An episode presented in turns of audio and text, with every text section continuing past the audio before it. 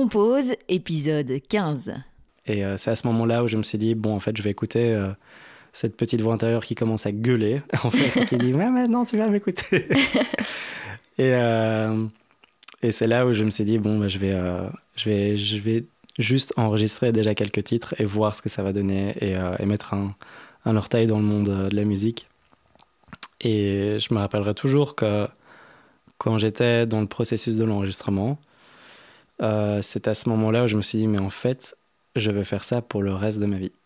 Et euh, c'est à ce moment-là où je me suis dit, bah voilà, en fait, il euh, n'y a, pas de, a pas de marche arrière en fait maintenant. Pour ce premier épisode de l'année, j'ai le plaisir de recevoir Léo Nocta, auteur, compositeur, interprète et producteur de musique. Ensemble, on a parlé de sa découverte du piano, son instrument fétiche alors qu'il n'a que 4 ans, du million de vues de l'une de ses covers en Russie, de cette voix intérieure qui lui a dit de se lancer dans le monde de la musique, de sa rencontre avec le groupe Delta qui lui a offert sa première expérience professionnelle, du fait de se mettre au service du projet d'un autre artiste, de ses albums solo, de l'importance du visuel autour de son projet, du fait qu'il peut vivre aujourd'hui de sa passion, de la période où il voulait en faire trop. Je vous souhaite une très belle écoute. Merci Léo d'être avec moi aujourd'hui sur Compose. Bonjour Gélie. Tu es donc auteur, compositeur, interprète, producteur. Oui. Euh, j'aimerais savoir d'abord, pour euh, connaître un peu les débuts, euh, mhm. comment est né ton intérêt pour la musique?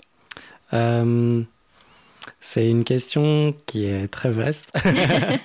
on a plein de commencer. temps. Mais on a plein de temps, donc, donc tant mieux. on va dire que l'intérêt pour la musique a commencé avec le piano qu'on avait à la maison. Mais c'est pas moi qui ai commencé à jouer au piano. En fait, c'est euh, ma sœur qui avait commencé à, à, prendre des cours de piano. Euh, et j'étais petit, donc euh, j'avais euh, j'avais 4 ans, quelque chose par là. Et je la voyais jouer, ça m'intriguait très fort. Et à ce moment-là, je me suis dit que, bah, espiègle comme j'étais, j'avais envie de, de venir un peu l'embêter. Donc euh, j'ai commencé un peu pianoter à ses côtés, et puis après mes parents ont vu euh, que ça m'intéressait, et donc m'ont inscrit à un cours de piano à son prof euh, de piano à elle. du coup là ça a un petit peu, ça un petit peu démarré parce que c'était un prof qui était particulier, il te donnait exactement ce que tu avais envie d'apprendre. Mhm. Donc j'en étais pas conscient quand j'étais petit parce que je me rendais pas compte en fait que c'était une, une énorme chance euh, mais par après, j'ai compris que euh, c'était assez particulier parce que quand tu commences à apprendre le piano, généralement, c'est très académique. Et tu peux très vite être dégoûté de cet instrument juste par la manière de comment on t'apprend l'instrument. Euh, mais après, j'ai eu aussi un prof académique, donc j'ai pu constater la différence entre les deux. Quoi. Euh, donc voilà, on va dire que ça a commencé vraiment par l'éducation euh, qui était particulière pour, euh, pour cet instrument-là. Et tu te souviens comment tu l'as vécu, vu que tu étais tout petit? Comment tu as vécu le fait de commencer à apprendre le piano? Je l'ai vécu comme un jeu. Donc vraiment, c'était, tu vois, le jeu Simon, Simon, où tu dois répéter une note et puis deux notes et puis trois. En fait, c'était ça. Et je le voyais vraiment pas du tout au sérieux. Donc c'était euh, simplement, euh, ah, j'ai envie de répéter ce que je vois euh, mon prof faire ou ce que je vois quelqu'un faire et ça m'amusait en fait, tu vois. c'était un peu singer juste ce, que tu, ce que tu vois ou ce que tu entends. Et ça reste en fait, c'est super marrant parce que maintenant ça reste un peu,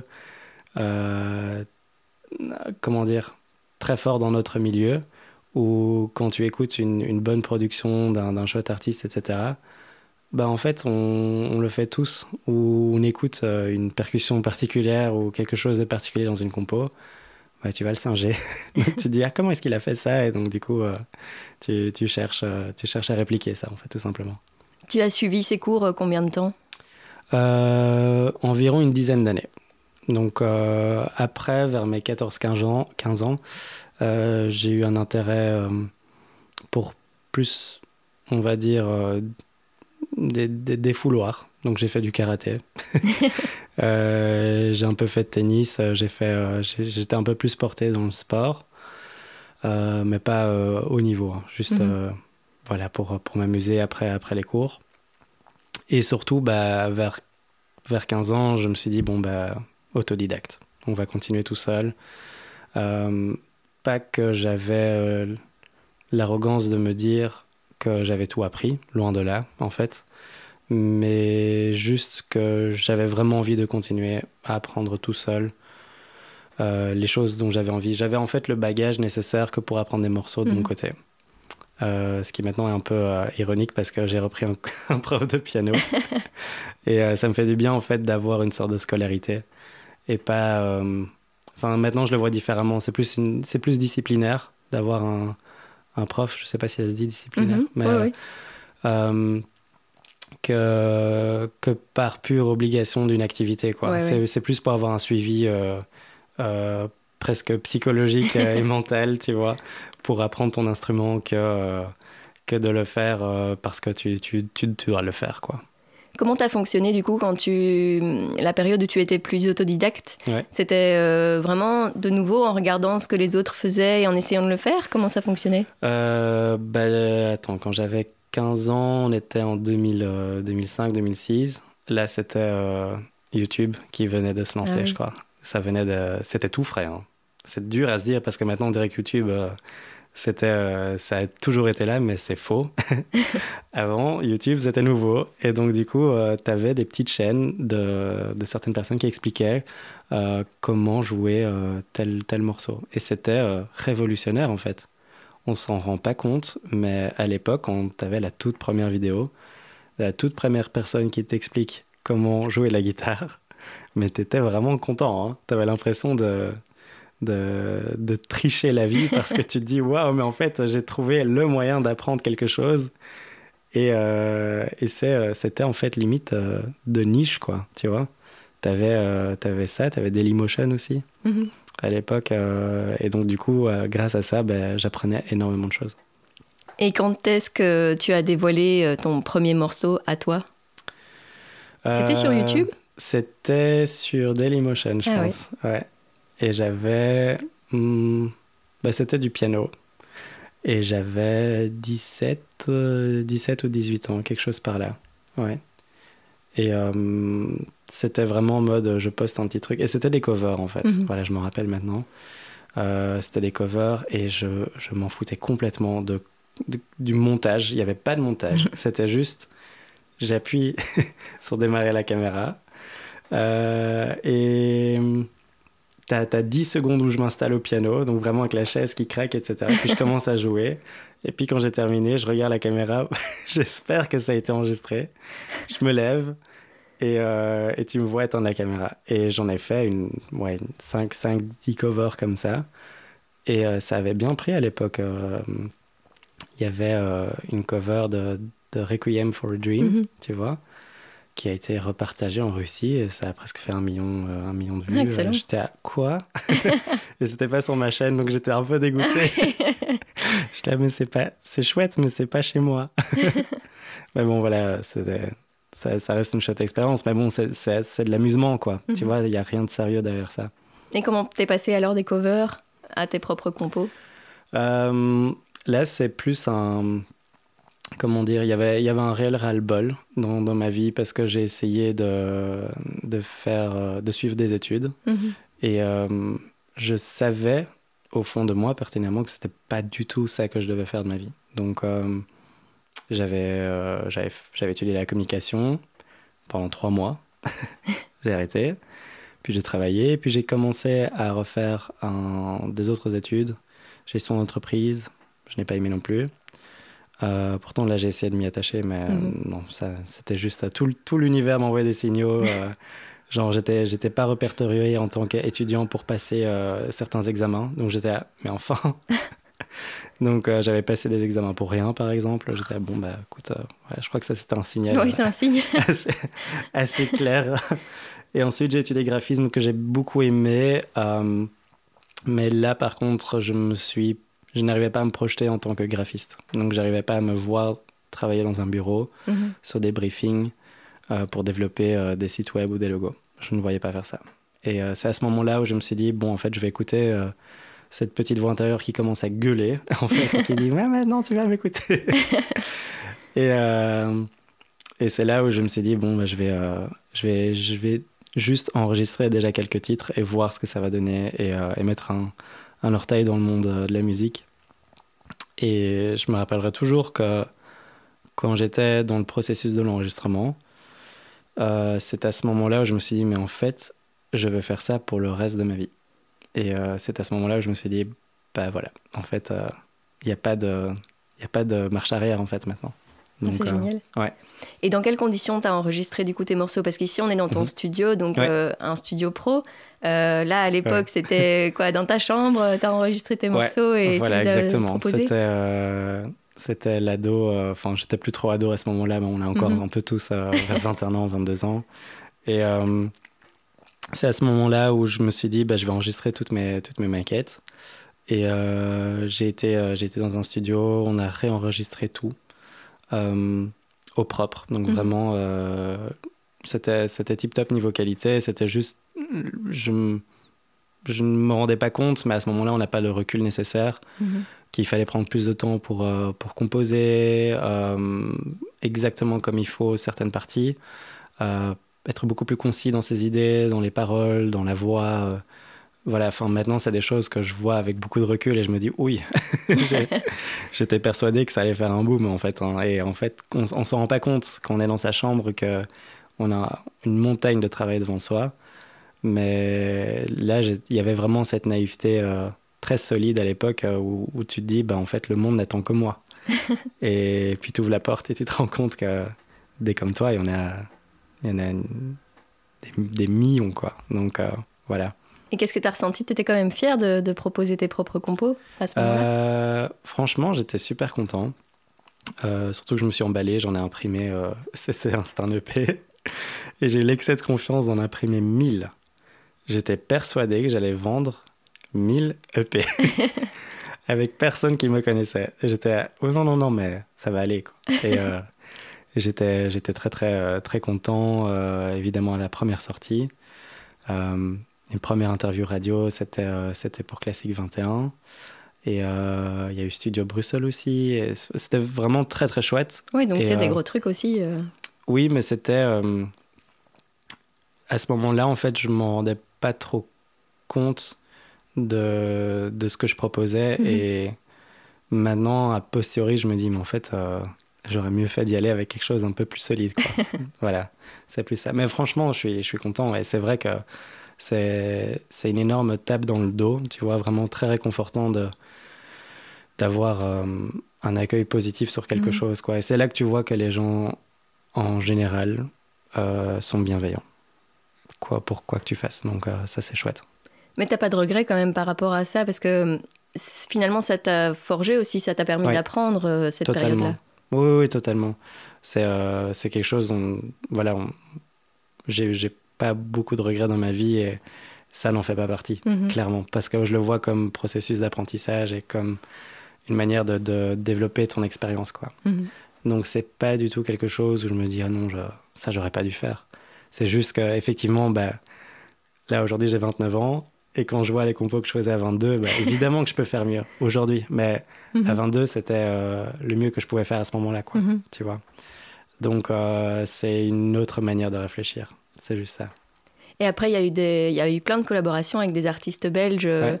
euh, Alex Germis, euh, Ouais. Henri PFR, euh, Loïc Notet, Alex Lucas. Ouais. Comment c'est né tout ça? Comment tu as commencé à travailler avec Ah, les autres? C'était pas direct. hein. Ça paraissait évident. J'imagine. Alors, en fait, c'est assez particulier parce qu'à ce moment-là, donc j'avais sorti cette EP. Euh, et moi qui pensais que ça allait faire un et, et j'allais avoir plein de contacts euh, super cool qui allaient directement enchaîner sur le projet, euh, pas du tout en fait. Mhm. Donc, à, à part la promo qui s'est très très très vite essoufflée, on- il n'y avait pas nécessairement de concert que je pouvais jouer parce que je comprenais pas trop le principe de défendre un album qui, est, euh, qui était aussi, enfin un album, un EP qui était euh, fourni au niveau, euh, euh, on va dire, groupe, tu vois.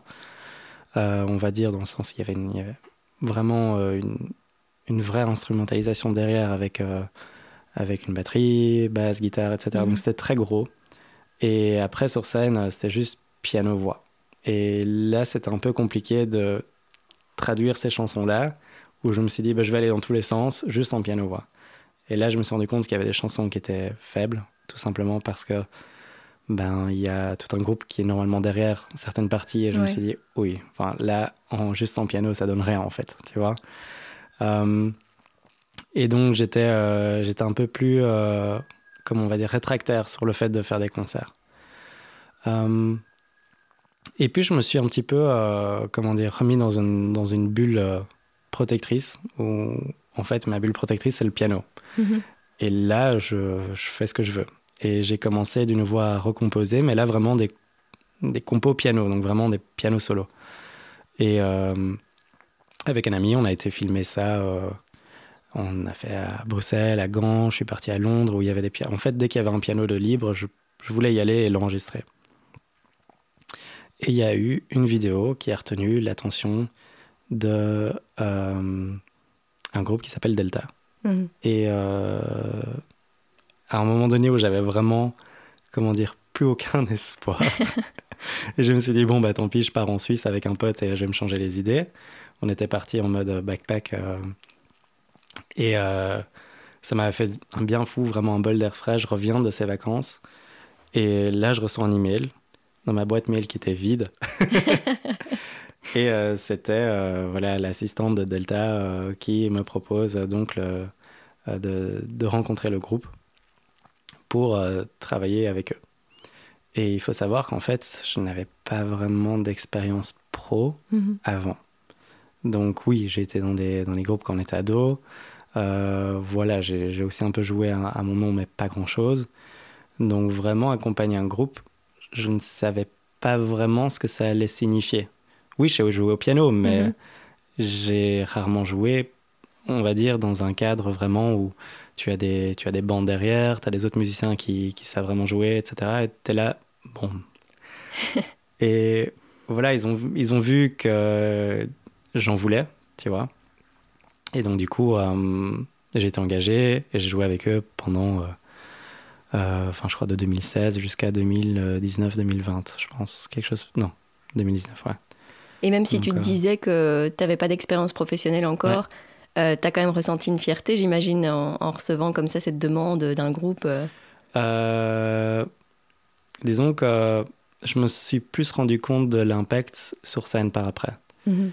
Et je me suis rendu compte de la construction de ce groupe parce que le, groupe au tout, tout, tout début, enfin Delta à l'époque s'appelait Meridians, donc c'était une transition toute fraîche pour eux. Ah et eux devaient à ce moment-là, comment dire, démarcher et créer leur public. Euh, ce qu'ils ont très très bien fait en, 2016-2017, ils étaient, ils étaient vraiment partout à la radio à ce moment-là. Et euh, ils ont, j'ai vraiment vu le public grandir pour ce groupe, devant mes yeux. Donc euh, c'est dingue de voir ça. Et c'est dingue de voir l'évolution constante, en fait. Mm-hmm. Vraiment, un concert n'est pas une autre. À chaque fois, il y avait un débriefing. Qu'est-ce qui, était, qu'est-ce qui s'est bien passé Qu'est-ce qui s'est mal passé? Où est-ce que je peux, moi, m'améliorer? Bien comprendre qu'on est là pour servir le projet, pas pour soi-même, mhm. très important, euh, le, au, service de la chanson. Donc euh, ça sert à rien. Oui, on sait que voilà, il y a des bons musiciens sur scène, il y a des bons batteurs, il y a des bons guitaristes ou pianistes ou quoi. Ça sert à rien de l'entendre tout le temps. Donc ça aussi, c'est quelque chose de très très important et que j'ai appris à ce moment-là. C'est j'avais parfois envie d'en faire de trop, mhm. tu vois. Et euh, le trop est l'ennemi du bien, comme on dit. Donc euh, voilà, il y avait beaucoup de ça. Euh, et après, c'est vrai que quand, quand, on a joué, bah, il y a des concerts mémorables que j'ai avec eux à l'ancienne Belgique, à Ronquière, aux Solidarités aussi. C'est vraiment des concerts où je me suis un peu pris une claque parce que c'est là que tu te rends compte que le projet, quand il tourne, il tourne bien. Et mhm. ça, c'est chouette à voir. Quoi. Et j'imagine que du coup, toi, en tant, en tant qu'artiste, tu as mhm. beaucoup évolué alors pendant cette période-là? Euh, oui. Et en fait, euh, c'est en jouant énormément avec eux que là, j'ai commencé à rencontrer effectivement d'autres artistes. Mhm. Euh, bon, Henri est un ami de, longue date, par contre. Donc lui, je le connaissais à ses débuts. Mais après, quand il a vu que, que je jouais pour, pour Delta à ce moment-là. Il a dit, ah, bah, en fait, ça serait cool de faire un truc ensemble. Et, en fait, de fil en aiguille, bah, là, il y a eu Alex Jermis. Et ensuite, Alex Jermis qui travaille avec Loïc m'a présenté Loïc pour le projet. Et en fait, enfin, tu vois, ça tient à en fait très très peu de choses. Mm-hmm. Mais il faut, faut juste être ultra ouvert et, et être au service des. enfin, être prêt à être au service des gens, quoi. Mm-hmm. Parce que ça, c'est ce que je vois et qui se fait, euh, qui se fait beaucoup trop, en fait, c'est que on, tire tout le temps la couverture sur soi et en fait, il, il faut vraiment comprendre qu'on est. Enfin, quand on collabore avec quelqu'un, c'est, c'est quelque chose qui. Euh, qui qu'il ne faut pas oublier, c'est qu'on collabore pour la personne. Mm-hmm. Voilà. Sauf si c'est un featuring, tu vois, mais si c'est quelque chose qui, euh, qui est en mode euh, ou quelqu'un vient chez toi parce qu'il va te demander quelque chose, euh, voilà, enfin, donne-le lui, mais n'en fais pas tout un foin, quoi, mhm. tu vois. Parce que imagine, tu, je sais pas moi, tu, tu vas chez un boulanger et t'achètes un pain, le boulanger il va pas dans la rue, il dit oh, il mange mon pain, tu vois ce que je veux dire? Oui, oui. en fait, tu dois te mettre un peu dans l'ombre finalement. C'est ça, oui, exactement. Et, et, être en paix avec ça. Mhm.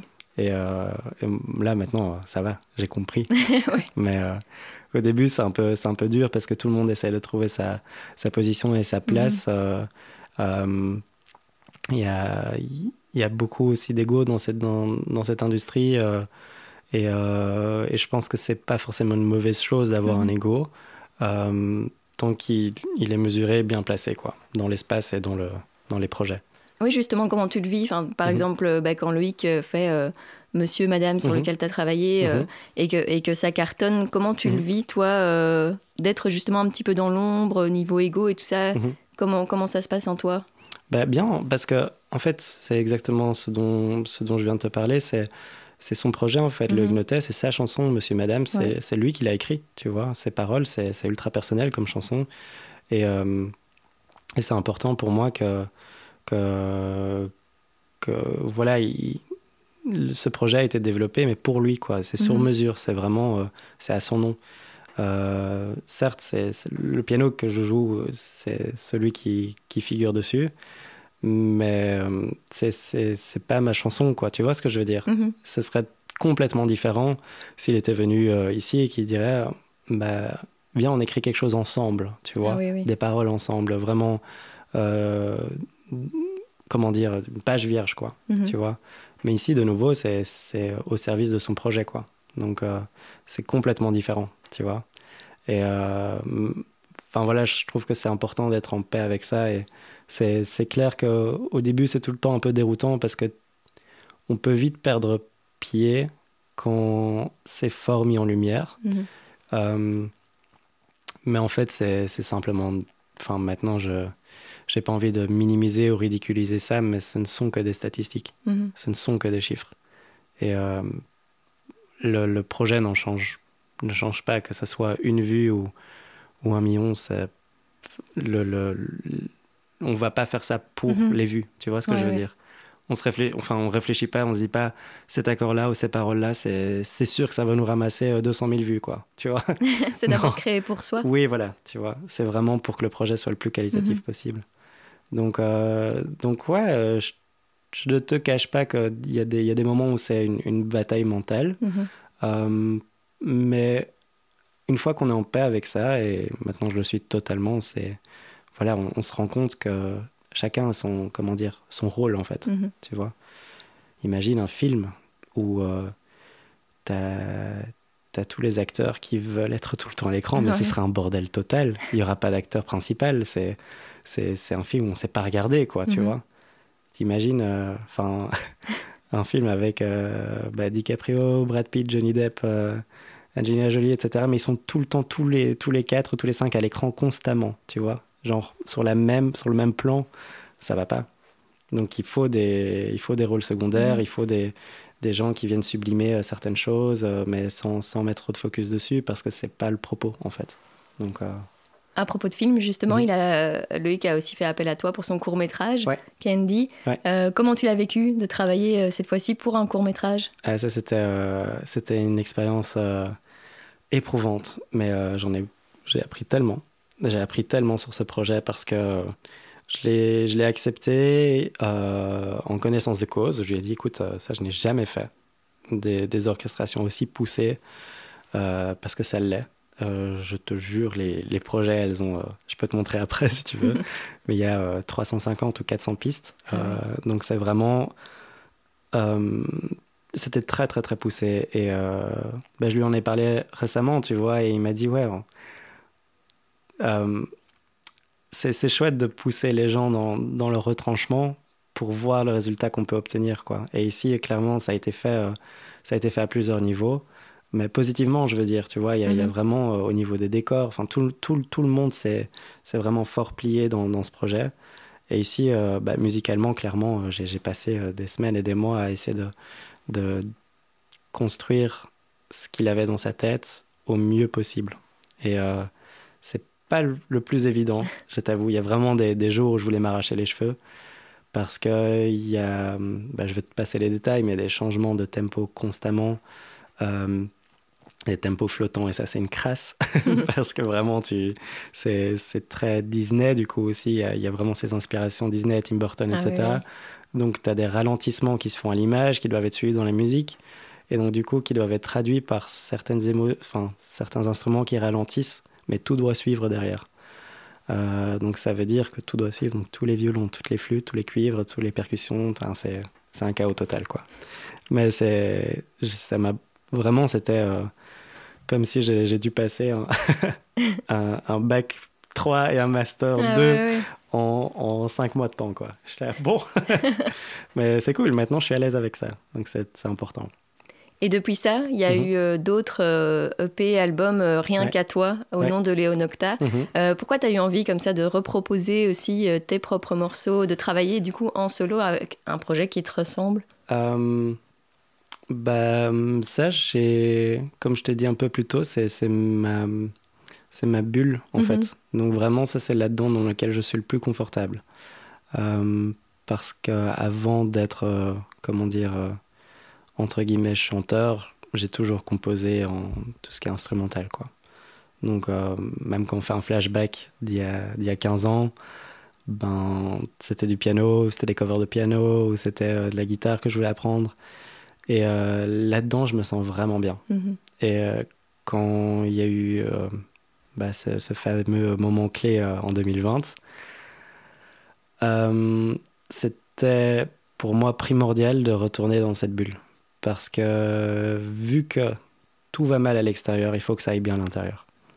Et là, c'est à ce moment-là que je me suis dit, bon, tous les projets que j'avais mis de côté, où j'avais pas encore trouvé de paroles dessus, parce que l'idée était de trouver des mhm. paroles en fait sur certaines compos au piano. Euh, bah en fait, je vais, je vais peaufiner tout ça et composer et en faire un album instrumental. Quoi. D'ailleurs, il y a certains titres qui sont de base des titres où je chante dessus. Et donc, la main droite interprète en fait la voix. Et je trouve que c'est euh, c'est quelque part, euh, on va dire, touchant dans, dans ce sens-là de transmettre en fait une voix, mais à travers un instrument. Euh, parce que là, on se rend compte en fait que c'est parfois pas les mots qui comptent, mais mhm. c'est les notes. Oui, j'allais te demander, on peut, on peut exprimer vraiment quelque chose, selon toi, dans un morceau instrumental, en fait? Oui, oui, oui. Il y a vraiment des couleurs, et maintenant, j'en suis de plus mhm. en plus conscient euh, euh, avec, euh, avec mon prof qui m'apprend un peu plus des accords jazz, etc. Il y, a des, il y a des couleurs qui sont vraiment importantes, quoi. Il y a des... ça, ça donne vraiment une, comment dire, une sonorité très vite triste ou très vite amer ou, heureux ou mhm. heureux triste ou heureux joyeux. Enfin, tu vois, il y, a beaucoup, beaucoup de, de manières de, de, transmettre toutes ces émotions-là. Et euh, je trouve que, enfin, à mes yeux, le piano, parce que moi je suis avant tout pianiste, je mhm. pense, euh, c'est celui qui permet de le mieux le traduire. Donc, on va dire, c'est beaucoup, beaucoup dans cette optique-là, quoi. Et qu'est-ce que tu as voulu exprimer du coup sur euh, les morceaux? Donc en 2020, mm. c'était In Motion. Qu'est-ce que tu as voulu exprimer sur les morceaux qui figurent? Euh, Ici, j'avais travaillé en, parallèle avec, euh, avec un ami graphiste qui a donc fait les pochettes pour chaque, chaque, chaque chanson, enfin chaque composition. Et lui, ce qu'il a voulu faire, je lui ai envoyé l'album et je lui ai dit comment est-ce que tu le ressens? Et il a vraiment écrit tout un, comment dire, toute une page, euh, vraiment avec une histoire derrière. Et euh, je me rendais compte que c'était, euh, qu'en fait, il savait me lire. En fait, il savait lire le morceau, mais il n'y avait pas de parole, donc c'est super Mhm. bizarre, tu vois. Ouais. Euh, mais rien que par le titre que j'avais donné au morceau, il savait exactement rentrer dans ma tête et se dire, mais en fait, c'est comme ça que je le vois. Et ici, pour InMotion, c'était clairement le, le- un peu le symbole d'une cage qu'on est à l'intérieur et un peu le, le, le symbole de l'escapisme, tu vois. Mhm. Le fait de vouloir sortir. Bon, c'était très, très, très fort chez tout le monde en 2020. Le fait de vouloir sortir mais ne pas pouvoir. Et euh, ça, ça s'est exprimé de cette manière-là, quoi. Et donc, il y avait beaucoup de comment dire, beaucoup de silence. Tu vois, il y a, il y a beaucoup de, de... J'ai vraiment utilisé dans le premier album des silences réfléchis, tu vois. C'est pas nécessaire de jouer tout le temps. Tu vois ce que je veux dire? Mhm. Donc, euh, et c'est important d'utiliser ça comme espace, euh, comme espace musical et espace visuel aussi. On s'en rend pas compte, mais c'est pas, c'est pas toujours nécessaire de parler. tu vois? Bon, là, c'est ce qu'on fait, mais oui. Là, on est obligé de parler. hein. voilà. Oui. Pour toi, le visuel, c'est vraiment très important aussi. Enfin, ici, Oui. il y a Bleu Minuit qui est sorti euh, Mhm. en décembre 2021. Ouais. Pareil, il y a tout un concept aussi au- Mhm. autour de l'album. Euh, ce visuel, c'est vraiment Mhm. très important. Oui. Euh, rien que à titre personnel, euh, le fait C'est de- parce que tu as fait des études de graphisme Ah, que ça ressort un petit peu? voilà. Oui. Totalement. non, mais rien qu'à titre personnel, ça me permet de, moi-même rentrer dans mon univers, Mhm. tu vois. Et je trouve que c'est important d'avoir les deux éléments, donc audio et visuel, pour pouvoir rentrer et avoir l'expérience au, au complet. Sinon, il manque quelque chose. Et euh, ce quelque chose, pour moi, euh, c'est, c'est, euh, on, nous, on nous enlève en fait une, une expérience qui est, euh, qui est une des plus agréables en fait. Quand, ben, imagine de nouveau, j'adore les films, hein, donc je vais reprendre ça. Mhm. Imagine tu vois un film et t'as pas d'audio, ou l'inverse, t'as que l'audio mais pas le, pas l'image. Euh, c'est super dur. Enfin, Mhm. tu, tu peux t'imaginer les scènes. Et on le fait de plus en plus souvent. Il y a des, des séries audio, etc. Mais l'expérience la plus, on, dire, on va dire 360 degrés, c'est d'avoir les deux, les deux éléments.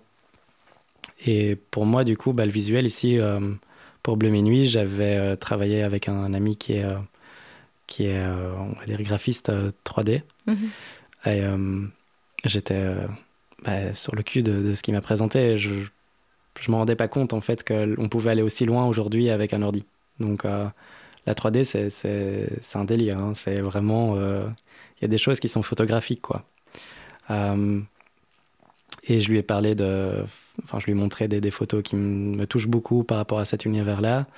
Euh, vraiment, le Portugal était central parce que mon papa est portugais. Donc Mhm. du coup, il y avait beaucoup, beaucoup d'éléments du Portugal parce que, voilà, c'est un, un pays auquel j'y suis allé une fois par an pendant 20 ans.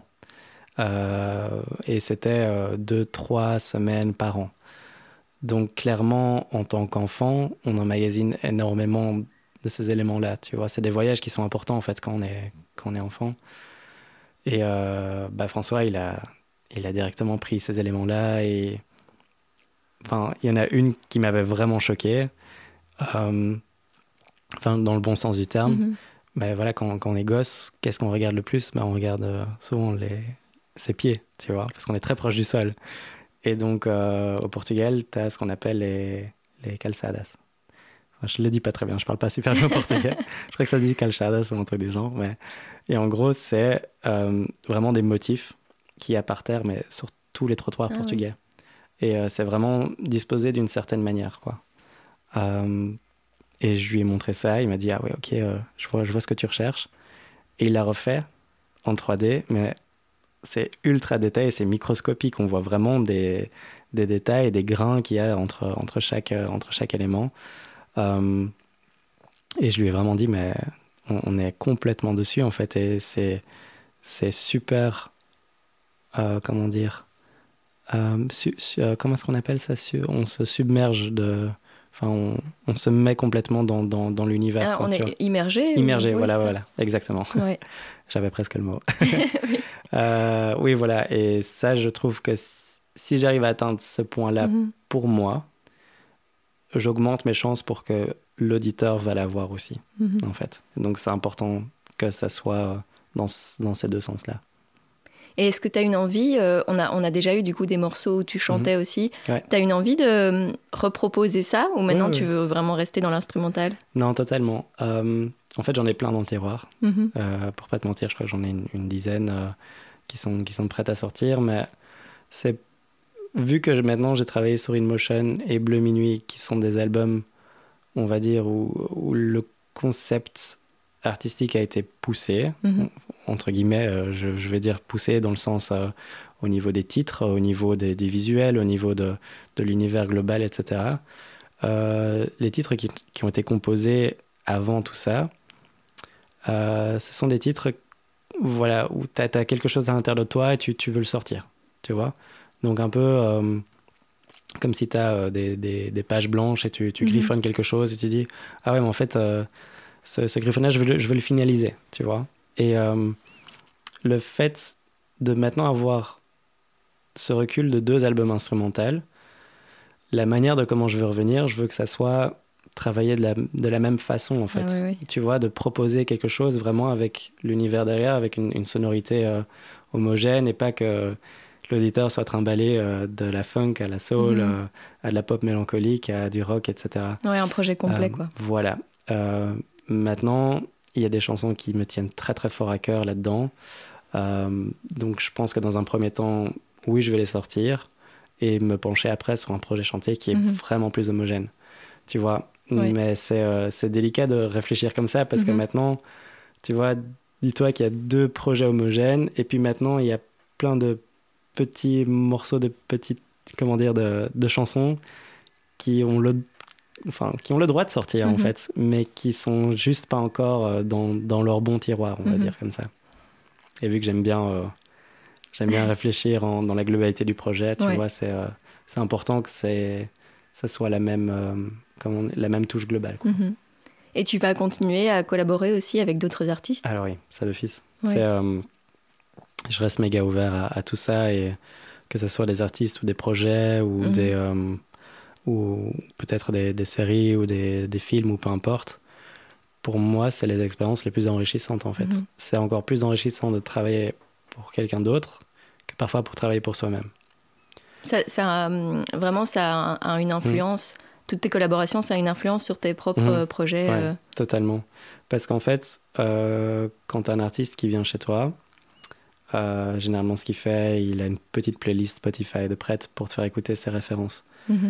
Et bon, il y a des références euh, clés qui reviennent très souvent, comme Billie Eilish. euh, ah, Billie Eilish, ouais, Billie Ok. Euh, mais parfois, il y a des pépites. Vraiment dans le côté où je me dis, tiens, je connais pas ça.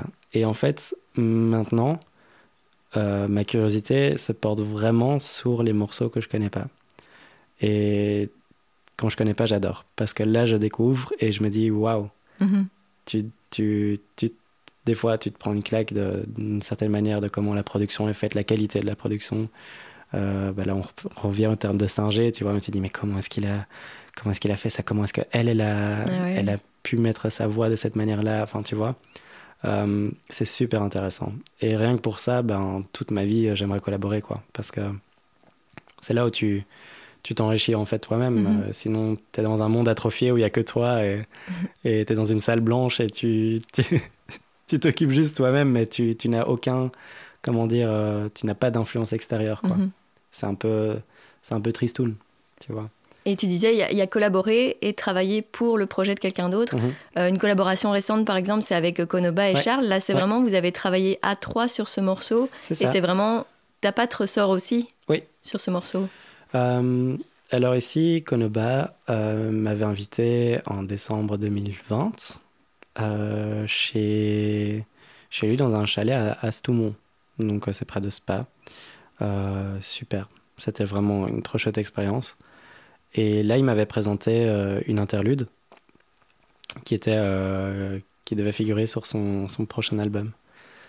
Et avant même de, de composer quoi que ce soit, il m'a fait écouter ça et je lui dis il y a un hook super intéressant dans, dans cette interlude, mais qui n'est, qui n'est pas poussé à son plein potentiel en fait. Mhm. Donc c'était vraiment, imagine, 30-45 secondes de, de, ce morceau et je me suis dit, en fait, il faut, faut, vraiment y aller, il faut vraiment le pousser. Donc si tu me permets, j'aimerais bien voir ce que je peux faire là-dessus au piano et, et pousser plus loin la, la compo, quoi. Et euh, bah là, il m'avait donné un peu la, carte blanche au niveau de, comment dire, du jeu de, piano, de trouver peut-être d'autres accords, ou quoi que ce soit. Et euh, bah, on s'est vite rendu compte que bah, c'était pas une interlude, c'était une chanson en fait, mhm. tu vois. Mais c'est une chanson un peu euh, hors du temps, tu vois. moi, j'adore les chansons qui n'ont pas vraiment de gros refrains. Ici, il y en a un, mais c'est un hook en fait, tu vois. Mhm. Mais j'aime bien les chansons qui n'ont pas les structures euh, dont on s'y attend en fait. Ça, ça me, ça me surprend tout le temps. Et en fait, des fois, on essaye de mettre la musique dans des petites cases, mais ça sert à rien. Parce qu'en en fait, quand tu vois, euh, je sais pas moi, tu vois un arbre pousser, euh, il se dit pas, ben, je vais pousser tout droit, tu vois. Il y, a, des branches qui vont à gauche, à droite, etc. Et c'est exactement ça. Et cette manière-là de voir la musique, ben, j'essaie de la mettre mhm. dans, dans, certains projets. Ici, il y a un titre aussi que, que j'aime beaucoup euh, pour Musty qui va sortir euh, vendredi euh, sur son album qui s'appelle Pretty World. C'est un de mes titres préférés que j'ai fait en fait de toute ma vie, mais pour son, pour son projet quoi. Et c'est y a, y a cette chanson n'a ni queue ni tête. Il n'y a, y a, pas de il a pas de refrain A, B, B, A, etc. Il n'y a pas de structure classique. Voilà, mais c'est juste, tu, tu l'écoutes, tu te fais complètement emporter, tu sais pas à quoi t'attendre en fait mhm. à la fin, tu vois.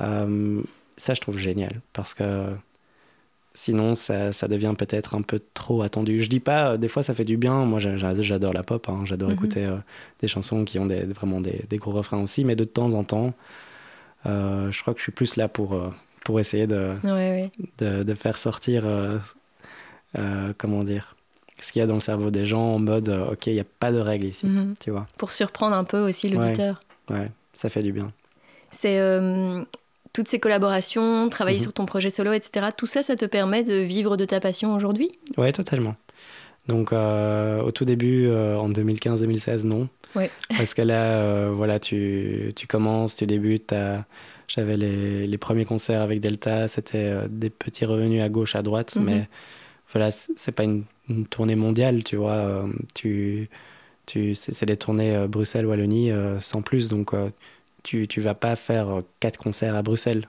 dans, le, dans la même semaine, tu vois. une fois que le public pour un groupe est arrivé à, à comment dire à, à, remplir la salle pendant une certaine période, ça sert à rien de refaire un concert, mmh. ils vont pas revenir, tu vois. Donc, au début, je, veux dire. Hein. donc, euh, Voilà, on parle pas de Coldplay qui va faire 5 dates, ça fera peu de temps.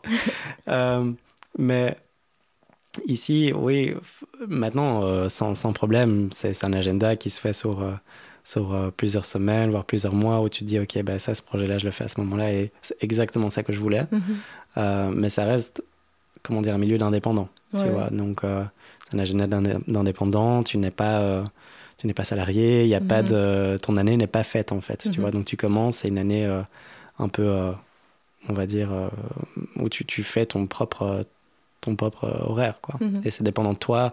Est-ce que tu as envie de travailler beaucoup ou pas cette année? Bah, Tu fais des appels à projets, tu vois qui, a envie de, qui est demandeur de, de travailler ou pas, quoi. Donc ça se voit plus comme ça, mais en tout cas, c'est un peu la vie que j'ai toujours voulu avoir dans, dans, cette dans cette optique-là. Mhm. Et euh, être à l'écoute aussi que euh, trop, c'est pas bon. T'es plus à l'écoute de tes besoins, en fait. Ouais, ouais. Quand t'as trop de taf, euh, c'est horrible. Mhm. Vraiment. Et je, suis passé par là et il y a un moment donné où tu t'es, physiquement pas mhm. bien. Au début, on veut peut-être trop en faire pour être sûr que voilà, ça, ça, fonctionne, que ça nous rémunère. Ouais. Exactement. Donc au début, tu acceptes tout. Tu dis oui à tout. Et tu dis, bon, bah, euh, de toute manière, euh, voilà, il faut, faut que je vive, il faut que je fasse mes mhm. preuves, il faut que les gens me connaissent euh, pour faire, comment dire, pour me faire confiance, pour faire appel à moi pour certaines choses, quoi. Donc au début, tu as un peu, as un peu cette, cette optique de, de, vouloir trop en faire. Et je me rappelle qu'il y, a eu, il y a eu vraiment une période où j'avais trop sur mon plateau et Et le, matin, j'ai bugué, quoi. J'ai pris mon petit déj, j'ai regardé dans le vide. et, euh, et, ma copine m'a dit, mais euh, prends une feuille et note tout ce que tu dois faire.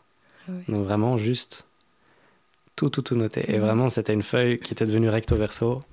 Pardon. Qui était devenue recto verso. Et euh, je me suis juste dit, bon, au moins, ça me permet ça me permet de visualiser maintenant, de pas encombrer mon mhm. cerveau avec tout ce qui est à l'intérieur de ma tête. C'est super dur. Parce que quand tu. Euh, je veux dire, quand tu as, as, plein de projets simultanés, tu as toutes ces infos qui viennent, euh, qui viennent titiller ton cerveau. Ah, n'oublie pas d'exporter ce fichier-là. Ah, n'oublie pas de rappeler. Envoie un email aussi à lui ou à elle, parce que, mhm. à mon avis, euh, ils doivent. ils ont sûrement oublié qu'ils doivent encore faire ça aussi, tu vois. Et tu as tous ces petites informations là qui viennent dès le réveil, c'est euh, c'est vraiment écrasant en fait, tu mhm. vois. Donc à partir de l'instant où tu arrives à, à, maîtriser ton agenda, bah là c'est cool. Ça t'a pris longtemps d'apprendre à, à, savoir comment tu fonctionnais, à te connaître et à, savoir comment t'organiser? Oui, et encore maintenant, encore mhm. cette semaine, j'ai dû faire cet exercice parce que là, euh, c'est un peu la reprise, tu vois, après Noël. Euh, tu dois un petit peu, euh, comment dire, réarranger ton agenda. Parce qu'il y a un peu ce, truc de, de, case départ, tu vois. Mhm. Euh, chaque nouvelle année, c'est une case départ et tu as l'impression que les projets qui étaient un peu en suspens de l'année précédente ont été un peu, entre guillemets, oubliés l'année d'après. Donc tu dois refaire un suivi de tout ça, mhm. relancer la machine, tu vois. C'est vraiment de l'entrepreneuriat, en fait. C'est ça. Mhm. mais j'essaye un maximum de garder le fun là-dedans parce que l'entrepreneuriat, c'est pas voilà, c'est il y, a quand même une optique où on se dit, ben, on fait de la musique, donc il ne faut mhm. pas oublier parfois aussi cet enfant intérieur qui était, euh, qui a juste fait ça. Tu vois, de base, c'était pour imiter ma soeur. tu vois ce que je veux dire Tu vois d'où on vient. Oui, c'est clair. Donc, euh, là, tout d'un coup, c'était juste singer, euh, singer mhm. euh, ta sœur, et puis après prendre des, cours de musique, et puis après singer la partition de ton prof, etc. Entendre une chanson à la radio, la vouloir répliquer, et puis après, tu te dis, ah bah en fait, c'est trop chouette ce milieu, je vais aller dedans, et puis après, tu, tu. En fait, les premières années sont vraiment les meilleures, parce que c'est là où tu as ton premier tout, premier concert, mhm. premier gros public, première. on va dire première grosse fête après concert où tu voilà tu te mets une énorme mine et, et ce genre de truc là donc c'est vraiment tous ces éléments là de, de, toutes les premières fois et puis après tu commences à, à dire bon ça je connais ça j'ai déjà fait ça euh, ok des nouveaux objectifs bah il y a pas mal d'objectifs qui ont été atteints en fait mhm. ça aussi c'est important tu vois euh, j'avais une grosse liste d'objectifs que j'avais écrit euh, il, y a, il y a quelques années et il y en avait plein que je pensais, c'est abusé. Mais je mhm. me dis, je m'en fous, je le note, tu vois, au cas où. Et je me rappelle qu'un des objectifs que j'avais écrit, c'était jouer au Sport Palace. Bon, j'avais juste dit jouer, j'avais juste dit jouer, tu vois, pas en mon nom, mhm. juste en. Voilà. Et euh, fin 2019, je reçois un, appel d'Henri qui me dit écoute, il y a un événement qui est organisé par Q-Music et euh, ça se passe au Sport Palace. Est-ce que tu veux m'accompagner? Excellent. Et je la quoi? Si vite Moi, je pensais que c'était un truc, tu sais, euh, sur, sur 10 ou 15 ans, tu vois. Mais j'ai halluciné. Je te jure, j'ai pas compris. J'étais là, mais c'est pas, enfin, c'est pas humain, tu vois. Euh, après, de nouveau, c'est pas en mon nom, mhm.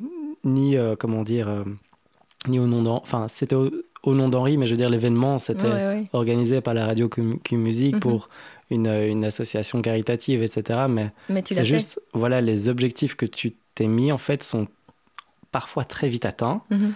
et ça change rien à ta vie. Donc, en fait, c'est là où tu te rends compte que, OK, tu peux checker ton objectif, mais voilà, il n'y a, rien de spécial qui se passe le jour d'après. Mhm. Euh, tu tu n'es pas aux Bahamas en train de te dorer les fesses. Euh. Enfin voilà, il n'y a, a, rien de spécial qui change en fait directement dans ta vie et ce sont des objectifs qui sont plutôt superficiels, mm-hmm. tu vois. Euh, aujourd'hui, pour moi, euh, des objectifs plus, plus sains, c'est, c'est, vraiment, et ça c'est au sens large du terme, mais continuer à être heureux avec le meilleur moteur que tu as. Possible, enfin, au, possible, tu vois, Mhm. dans, dans, dans le projet que tu fais. Donc, le meilleur moteur, ce serait euh, de faire les choses pour la bonne raison. Et euh, pour moi, le chant en fait partie. Donc, chanter, euh, c'était un objectif, mais c'était pas la bonne raison. La bonne raison, enfin, la mauvaise raison, c'était prouver aux gens que je sais apprendre à chanter et de faire une chanson qui est écoutable, Mhm. tu vois? Ouais.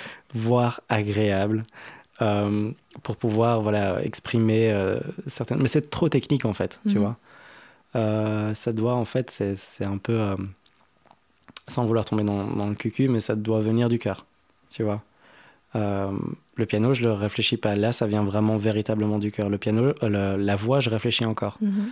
donc là, ce sont plus des éléments qui prennent du temps à être développés avant de Ouais.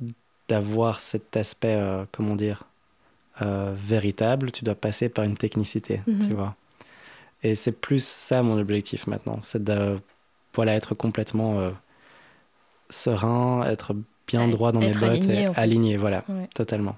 Donc ça, c'est euh, vraiment un bel objectif que tu n'accomplis jamais. Mhm. Et je trouve que ça, c'est le meilleur, le meilleur but que tu puisses te mettre, quoi. Génial. Je pense que ça fait déjà longtemps qu'on parle. Oui, Du coup, je vais te poser la dernière question du podcast. Mais en pire, on enregistrera un, autre épisode prochainement. avec plaisir. Euh, Qu'est-ce que tu aimerais oser faire et que tu n'as pas encore fait? Ah, euh, sauter en parachute. Ah, mais c'est la troisième fois, je crois, Ouais. qu'on me le dit. C'est vrai? Ouais. Euh, bah attends, alors j'ai pensé à autre chose. oser faire que je n'ai pas encore fait. Hmm, c'est une très bonne question en vrai. Euh, tu veux dire dans le terme musical Oh, ça peut être euh, personnel ou professionnel. C'est vraiment comme, euh, Euh, comme tu veux. que j'aimerais, mais là il faut vraiment que j'atteigne un niveau de, de malade Mhm. parce que je sais que j'ai toujours été plus porté sur le mélodique que la rythmique. Et avant de faire quoi que ce soit rythmiquement dans ma vie, il faudrait que j'ai une masterclass pendant trois ans sur les percus. Mais ça a l'air trop chouette de jouer la batterie sur scène. mais je pense que pour les oreilles de tout le monde, il vaut mieux que je le fasse pas. tu vois, mais ça, c'est. Souvent, en fait, j'ai été. euh, Enfin, tu vois, en tant que musicien, du coup, Mhm. derrière, mais au même niveau que le batteur, donc à gauche. Et il n'y a rien à faire, mais quand tu es claviériste, tu es un peu restreint dans tes mouvements, tu vois. Mhm. Mais les batteurs, ils ont l'air de s'éclater sur scène, quoi. C'est un truc de malade, tu vois. Ils vont tout- Et vraiment, ça a l'air d'être un kiff total. Euh, Donc ouais, mais c'est juste que clairement, c'est pas ma vocation, c'est Mhm. pas, c'est clairement pas la chose dans laquelle euh, je suis, je suis à l'aise, tu vois. Vraiment pas. Mais le jour où j'ai le niveau d'accompagner quelqu'un à la batterie, ça, ça va être trop génial. Bon, ça et le saut en parachute. Ça Voilà. va. Ouais, c'est des beaux défis pour Ouais. la bucket list, du coup. Ah ouais, voilà, exactement. Merci. Merci d'avoir été avec moi aujourd'hui sur Compose. Bah, merci Julie, merci pour l'invitation. Merci encore Léo d'avoir accepté mon invitation. Je vous mets quelques liens pour découvrir son univers dans les notes de cet épisode. J'espère qu'il vous a plu et si c'est le cas, n'hésitez pas à laisser des étoiles sur Apple Podcast et Spotify et aussi à vous abonner à Compose sur Instagram, Facebook ou Twitter. Enfin, si vous voulez soutenir financièrement ce projet, c'est possible via Patreon et Utip. Je vous souhaite une très belle année 2022. On se retrouve dans deux semaines pour un nouvel épisode.